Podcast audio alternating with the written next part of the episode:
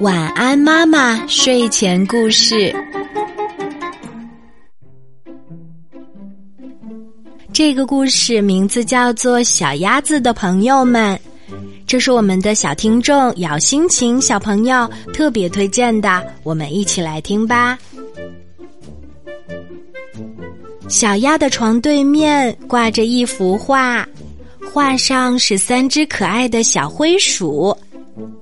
这三只小灰鼠的来历可不一般呢。原来，小鸭昨天和妈妈一起去动物园时，看到了三只小灰鼠。小鸭一下子就喜欢上了这三只小灰鼠。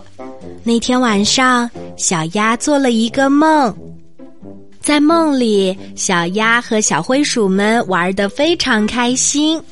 临别时，小灰鼠还送给小鸭一幅画。画上有三只可爱的小灰鼠。第二天，小鸭从梦中醒来，看到在自己的床边真的放着一幅画着三只小灰鼠的画儿。小鸭高兴极了，哇！我的梦变成真的啦！这样我每天都能和小灰鼠们一起玩啦。从那以后。小鸭每次进入梦乡，都会和三只小灰鼠一起开心的在动物园里玩儿。好啦，今天的故事就讲到这里。